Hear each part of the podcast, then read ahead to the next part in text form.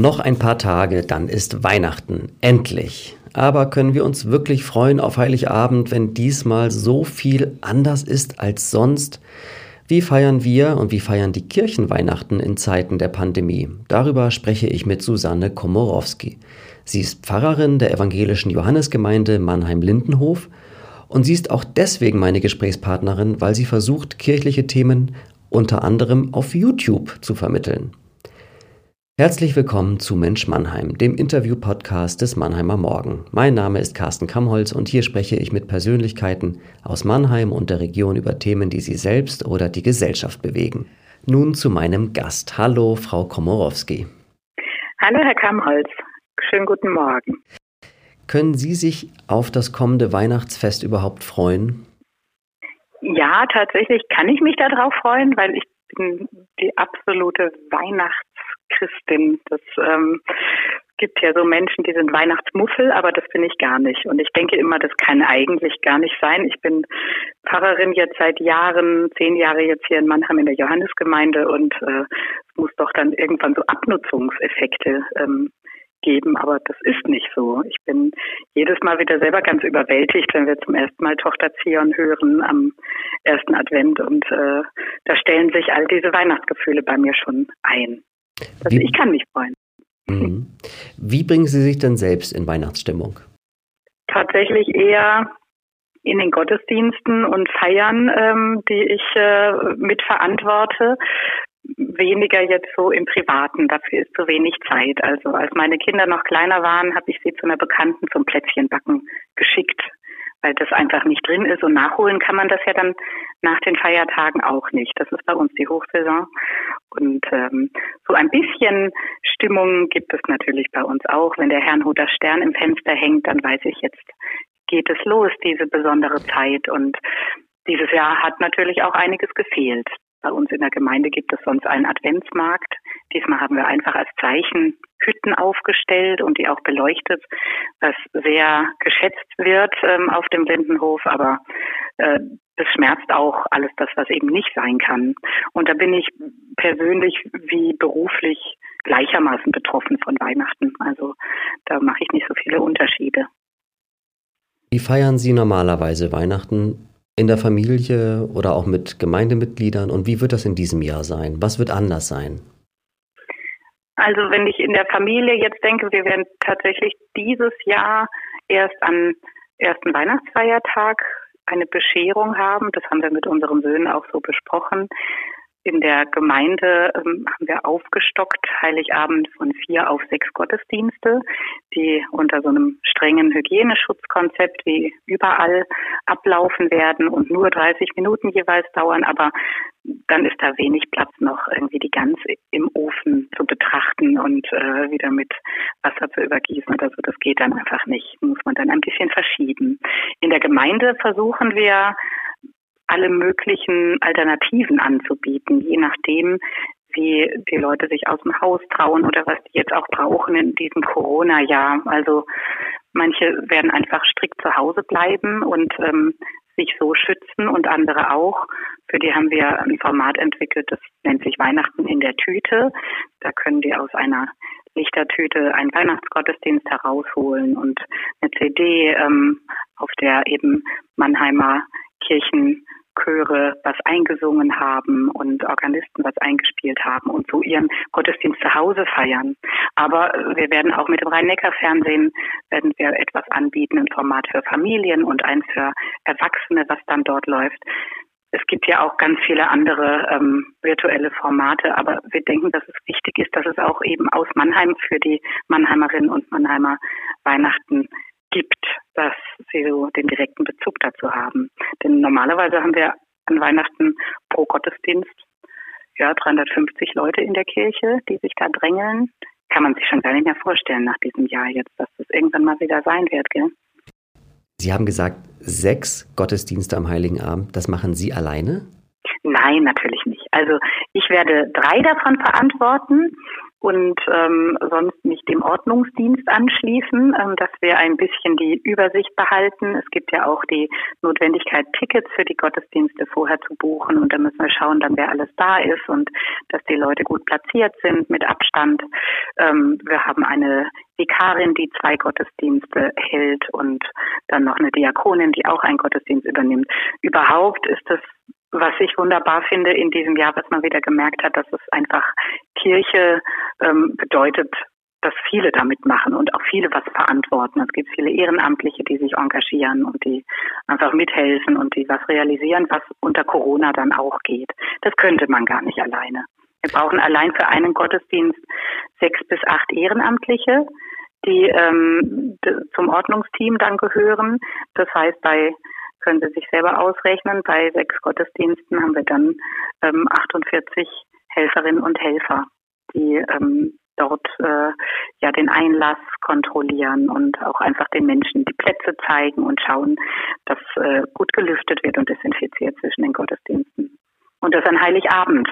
Dass man da Ehrenamtliche findet, ist ja sowieso schon ein Glücksfall. Und in einer Kirche, in der normalerweise 350 Menschen Platz finden, wie viele werden es an Heiligabend dann sein? Pro Gottesdienst? Bei uns in der Johanneskirche werden 70 platziert werden können mhm. pro Gottesdienst. Und dann eben gibt es so Formate, dass man zu Hause feiert, ähm, dass äh, man vielleicht auf einen anderen Tag ausweicht. Manche kommen jetzt auch schon im Advent und planen ja auch noch vielleicht wegzufahren. Ähm, ja.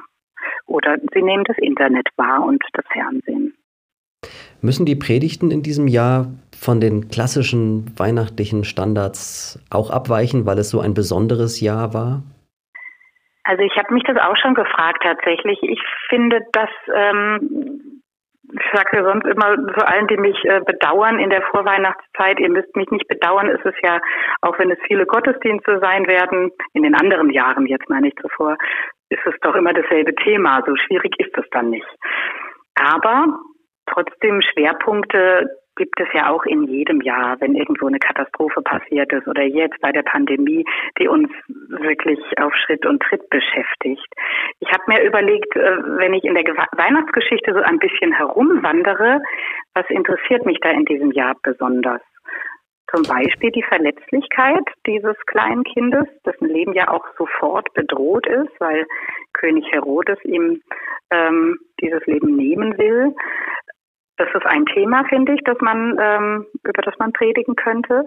Und dann bin ich noch ein Fan von Gegenthema, Gegenrede. Und deshalb würde ich die Freude doch wirklich gerne und die Hoffnung, ähm, dass es besser wird, auch in den Mittelpunkt stellen.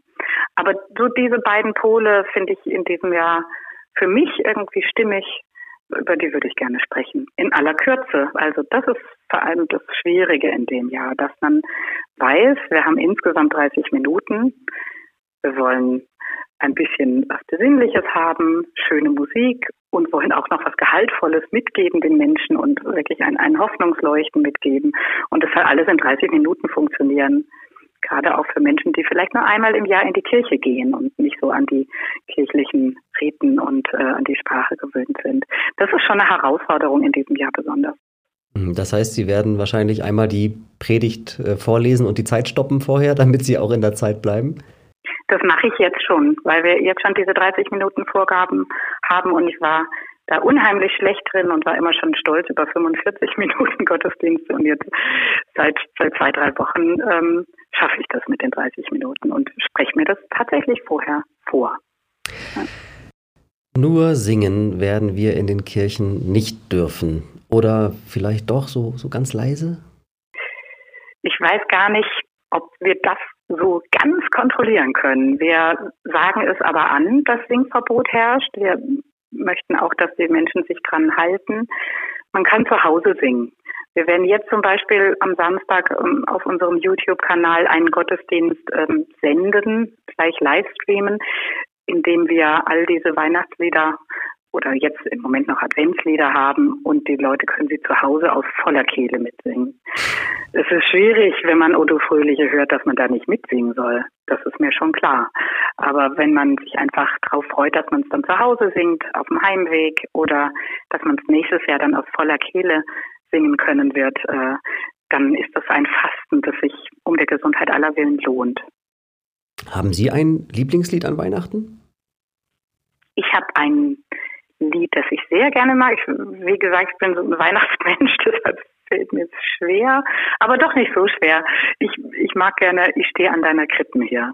Das ist ein Lied, äh, da geht es viel um Innerlichkeit, um zur Ruhe kommen. Vielleicht hängt das auch mit meinem Beruf zusammen, dass ich da dann denke, da bin ich dann so ganz auch mal ruhig und kann betrachten, was da eigentlich passiert. Dass Gott zu uns Menschen kommt, dieser Gedanke, den wir eigentlich alle nicht so richtig begreifen können, aber der uns anscheinend so viel gibt, dass wir da immer wieder drauf zurückkommen und äh, jedes Weihnachten wieder diese Botschaft auch hören wollen. Und dann gibt es O du Fröhliche. Kein Weihnachten ohne dieses Lied. Und in ja. vielen Gemeinden wird es ja üblicherweise sogar am Ende des Weihnachtsgottesdienstes so richtig laut und befreiend im Stehen gesungen. Eine, ja. eine Zeile lautet ja, Freue, freue dich, o Christenheit. Worüber sollen wir uns dieses Jahr eigentlich freuen? Ach, ich finde, da gibt es ganz viel, über das wir uns freuen können. Angefangen bei dieser Solidaritätswelle, die am Anfang wirklich auch nicht nur als Lippenbekenntnis ähm, kam, sondern die uns äh, überrollt hat in den Gemeinden, was Menschen anderen alles helfen wollten. Und auf die kann ich auch jetzt noch, wo es natürlich viel ruhiger geworden ist und der Corona-Alltag schon längst eingezogen ist, zählen auf die Menschen. Dann ähm, würde ich mich immer weiter freuen wollen über all die neuen Aufbrüche, die es gegeben hat in der Kirche, aber auch in der Gesellschaft, dass Leute so viele Ideen entwickelt haben, wie, wie man das Leben und ähm, ja, Gemeinschaft auf Abstand, sage ich jetzt mal, doch gestalten kann. Ich hätte nie gedacht, dass wir so einen ähm, YouTube-Kanal öffnen. Ich hätte das auch immer abgelehnt. Ich bin nicht mehr die Generation, äh, jetzt mit Ende 40. Aber wir tun das und wir erhalten so viele Rückmeldungen von Menschen, die teilweise auch Ü70 sind, äh, Ü80, die sagen, wir haben Verbindung zu euch, ähm, wir, wir freuen uns. Also die freuen sich einfach, dass es neue Aufbrüche auch in der Kirche gab, dass es manche Dinge gab, die vorher, wo man immer sagte, das kriegen wir alles gar nicht hin. Und auf einmal geht's. Sie sind ja als Pfarrerin viel mehr als eine Predigerin. Sie sind vor allem Seelsorgerin. Wie geht es den Menschen, mit denen Sie in dieser Vorweihnachtszeit sprechen? Ganz unterschiedlich. In den letzten Wochen habe ich so ein bisschen eine ja, größere Anspannung einfach bei vielen Menschen auch gespürt. Nicht nur das ähm, traurig sein über eben fehlende Kontakte zu Familienmitgliedern oder auch, dass die Isolation einfach zu zu schwer und zu lang wird. Äh, Menschen, die zum Beispiel als Singles zu Hause leben und jetzt auch noch Homeoffice machen und gar niemand mehr sehen. Dafür bieten wir die offene Kirche an und wir versuchen über Telefonate Kontakt zu halten. Das kann immer nur ein Tropfen auf den heißen Stein sein. Also jemand, der mir gesagt hat, wissen Sie, ich wurde jetzt seit einem halben Jahr von niemand mehr umarmt. Das ähm, macht mich sprachlos. Da kann, am liebsten würde ich den dann gleich umarmen. Verstehen Sie? Aber das äh, ist tatsächlich äh, ja jetzt der Alltag von Menschen, die alleine leben. Das nehme ich wahr, natürlich vor allem bei älteren Menschen, ähm, aber auch bei bei alleinlebenden jüngeren Menschen äh, so in der Mitte ihres Lebens, dass das schon sehr ja, belastend empfunden wird. Und so in den letzten Wochen habe ich selber erfahren im Kontakt, dass äh, also ja, weiß ich nicht, ob Sie das auch so erleben, aber ein bisschen mehr Aggressivität auch was verständlich ist, äh, bei den Menschen einem entgegenkommt. Also ungeduldiger sein, ähm, nicht so viel Verständnis haben, wenn Fehler passieren. Das prägt das äh, Miteinander hier auch in der Gemeinde, ob es mit Behörden ist auch oder im, im Dialog mit Einzelnen, dass einfach die Nerven langsam blank liegen. Für auch wirklich eine lange Zeit. Wie können Sie denn die Menschen trösten überhaupt? Gerade die, die über Monate keine Umarmung erfahren haben? Hm. Ja, Worte sind da manchmal dürr, finde ich, Wir haben tatsächlich im ersten Lockdown einen Gottesdienst gehabt. Äh, jetzt, wo Sie das fragen, erinnere ich mich daran, wo am Schluss der Segen ähm, eingeleitet wurde mit äh, der Aufforderung, dass man sich doch selbst jetzt, wenn, wenn ich den Segen spreche und in die Kamera schaue, dass die Menschen zu Hause sich einfach mal selbst die Hand auf ihr Herz legen, damit sie ihr ihren Herzschlag spüren, das, was unserem Glauben nach ihnen ja auch Gott geschenkt hat, das Leben spüren in sich und dann diesen Segen so nachsprechen. Das äh, kann man jetzt irgendwie Geschmackssache nennen, ob, ob man sowas mag oder nicht. Aber das sind so manche Versuche, einfach so ein bisschen zu schauen, wie, also lebe ich eigentlich noch? Bin ich noch da? Anderes ist, dass die Kinder in der Schule, als sie erfahren haben, dass im Richard Böttger Heim bei uns in Mannheim damals äh, vor ein paar Wochen Corona-Fälle waren, das war das erste Mannheimer Heim, in dem das aufgetreten ist, haben sie sofort alle Bilder gemalt. Üppigst mit allen möglichen Sprüchen auch noch verziert, haltet durch und so. Und das hat die Leute unheimlich gefreut im Heim. Das äh, immer so diese Zeichen von wir denken an euch, wir sind bei euch, das ist, glaube ich, ganz wichtig und das wird auch wahrgenommen. Und trotzdem braucht man eine Perspektive, man braucht etwas, was Hoffnung macht. Man möchte wissen, wann das eigentlich alles vorbei ist. Geht Ihnen das selber auch so? Ja, natürlich geht mir das so. Unser ähm, ältester Sohn wird jetzt äh, zu einem Praktikum aufbrechen, äh, wenn denn alles klappt, im Januar nach Ecuador. Und wir haben uns die Pfingstferien geblockt und wollen ihn da gerne besuchen. Und das, äh, darauf freue ich mich eigentlich auch schon, weil ich dort noch nie war in, äh, in Südamerika. Und das äh, ist schon ein großes Abenteuer für uns. Aber ich wüsste einfach jetzt gerne schon, dass das dann geht im Pfingstferien. Und äh, so wird es vielen Menschen mit, mit allen möglichen Vorhaben nächstes Jahr gehen. Äh, unsere verschobene Konfirmation, äh, wo sich 17 Konfirmandinnen und Konfirmanden entschieden haben, sich erst im April nächsten Jahres konfirmieren zu lassen, weil da alles besser ist. Ich denke jetzt schon, nee, da wird noch nicht viel anders sein zum Feiern. Also ich wünsche es Ihnen, aber ja, das ist Leben. Also ich merke, dass es auch ähm, für mich wieder so eine Lehre ist. Wir wollen so viel in der Hand haben, im Griff haben und das ist einfach menschlich. Und ich predige eigentlich seit Jahren nichts anderes als dass Leben unverfügbar ist, dass eben diese Leistungsorientierung und, und dieses ähm, Planbare, dass das letztlich nicht das ist, was ähm, unsere Existenz ausmacht, aber selber halte ich mich da auch nicht dran. Natürlich will ich wissen, wann das endet, wann das und jenes wieder geht. Äh, ja, wann äh, meine gute Bekannte äh, hier in der Gemeinde, die so Schulterschmerzen hat, endlich wieder schwimmen gehen kann ähm, weil sie eigentlich äh, jetzt nur noch mit Schmerzmitteln das Ganze bearbeiten kann. Also solche Dinge will ich, natürlich will ich das gerne wissen, aber das, diese Unverfügbarkeit und dass, dass wir es nicht letztlich in der Hand haben, das ist, ähm, ja, kann man jetzt Kismet oder Schicksal oder Zufall nennen. Und für mich ist das auch schon ein äh, Wesensmerkmal unseres christlichen Glaubens, dass ich einfach sage, ja, das manches habe ich eben nicht in der Hand und vielleicht das wenigste. Sie haben es ja selbst angesprochen, diese neuen Formate. Sie haben äh, YouTube äh, auch für sich entdeckt. Sie haben einen digitalen Adventskalender bei YouTube. Man kann sie selber auch mit Andachten und mit Gottesdiensten dort sehen. Warum machen Sie das? Also oft ist das wirklich zufällig unsere Vikarin hat gesagt, das machen wir jetzt, jetzt kommt der Lockdown. Und ähm, dann dachte ich so, oh je, wie geht das denn? Ich war selber eigentlich fast noch nie auf YouTube und habe mir das dann erstmal anschauen müssen. Und einen Tag später hatte ich eine E-Mail von einem Lindenhöfer, der angeboten hat, ein ganzes Equipment mitzubringen, ähm, was er uns kostenfrei zur Verfügung äh, stellen kann und als äh, Kamera- und Technikmensch das alles zu drehen, zu filmen, zu begleiten. Das war wirklich ein Geschenk des Himmels. Also wie, wie macht man sowas? Indem man Menschen hat, die das machen oder vorschlagen. Der Vorschlag mit dem digitalen Adventskalender kam auch aus der Gemeinde und dann wurde auch in die Gemeinde zurückgespielt. Das, ich habe nur am Anfang zwei, drei ähm, von den äh, Adventskalender-Türchen gedreht und den Rest machen jetzt andere. Also das ist äh, tatsächlich einfach wichtig, dass man vielleicht so ein bisschen schaut, was liegen da für Talente, was sind da auch für Ressourcen da bei Menschen, ähm, wer möchte mitmachen, wer hat eine Idee.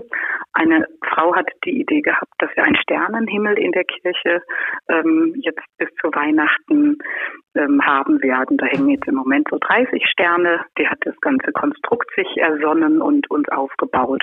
Ähm, und jetzt hängen da im Moment Schnüre über die Empore und wir warten mal, wer uns alles jetzt Sterne bringt, damit wir dann unter einem Sternenhimmel am Weihnachtsfest äh, in der Kirche sitzen.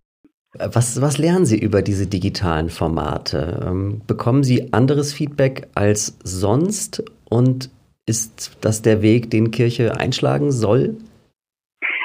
Auf jeden Fall ein zweites Standbein und ich komme, bekomme überhaupt mal Feedback.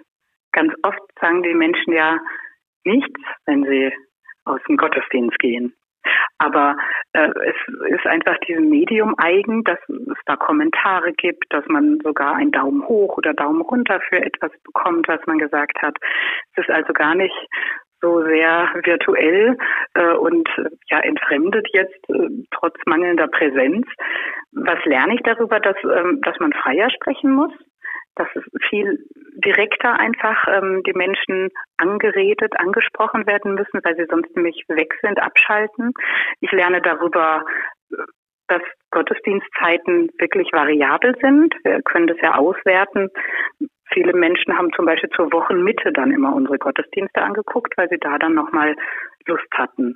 Manche schälen dabei ihre Kartoffeln und äh, wollen das aber hören, so wie Ihren Podcast ja wahrscheinlich auch und ähm, nutzen das vielleicht beim Joggen, sich dann nochmal Gedanken zu machen. Das ist einfach so, dass wir vor 20, 30 Jahren gesagt hätten, das geht alles gar nicht, das ist nicht ernsthaft genug. Nein, das ist genau richtig so. Das ist so, wie die, wie die Menschen sich interessieren, ähm, wählen sie aus und ähm, sie geben es auch weiter.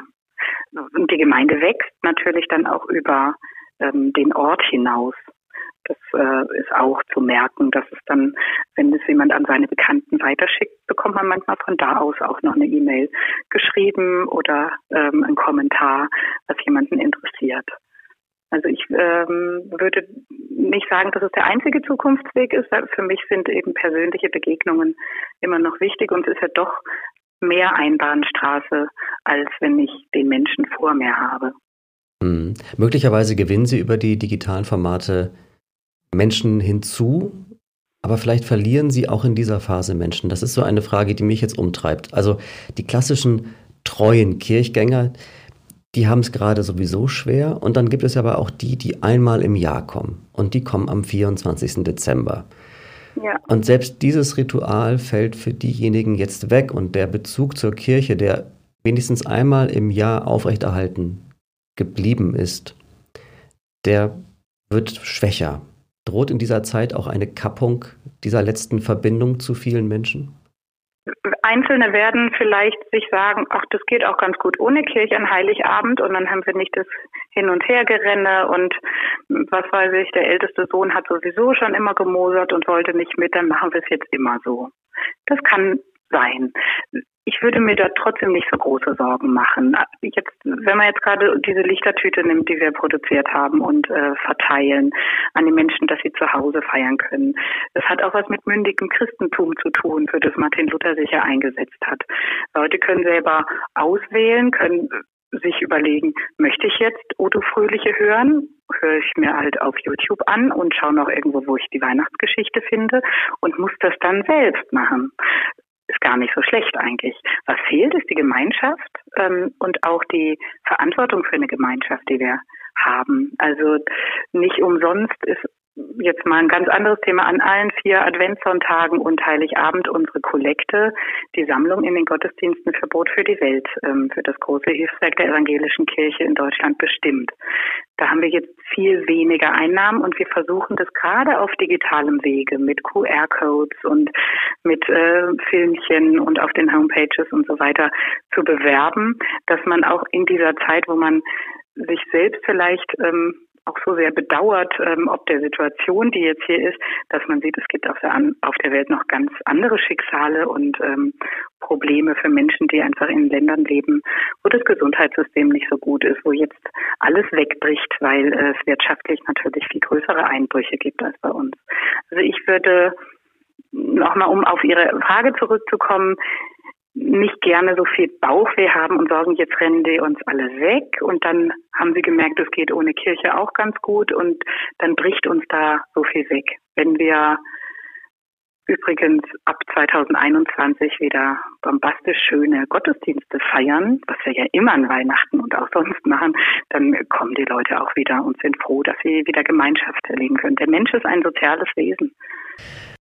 Frau Komorowski, wir kommen zum Ende unseres Gesprächs und wir waren ja bei Ritualen. Ich habe ja auch eines. Ich bitte Sie, die folgenden drei Sätze zu beantworten.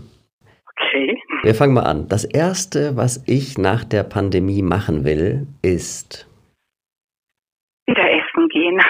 Einfach ohne Abstand in meinem Lieblingslokal. Ich persönlich wünsche mir zu Weihnachten. Ich wünsche mir, dass endlich mal mit mir jemand die Sissy-Filme guckt. Aber ähm, in einem Männerhaushalt äh, werde ich das nie durchsetzen können. Okay, ja, ich kann Ihnen da auch nicht helfen. Meiner Kirche wünsche ich. Meiner Kirche wünsche ich ähm, eine große Portion Unerschrockenheit und dass sie nicht vergisst, äh, dass wir so eine Hoffnungsbotschaft haben, die sich lohnt, auch in schweren Zeiten immer wieder hinausposaunt zu werden, mit den Mitteln, die wir haben und dass sie dabei kreativ bleibt. Das war jetzt aber mehr als ein Satz, gell? Passt. Liebe Frau Komorowski, ganz herzlichen Dank. Ihnen und Ihrer Familie eine hoffentlich besinnliche und gesunde Weihnachtszeit. Das wünsche ich Ihnen ebenfalls, Herr Kammers. Alles Gute. Das war Mensch Mannheim, der Interview-Podcast des Mannheimer Morgen. Ich bin Carsten Kammholz und ich freue mich über jede Rückmeldung und Ideen für weitere Folgen. Schreibt am besten an podcast.marmo.de. Folgt uns auch auf Facebook und Instagram und vergesst nicht, uns zu abonnieren oder eine Bewertung bei Apple Podcast zu hinterlassen. Bis zum nächsten Mal in zwei Wochen bei Mensch Mannheim.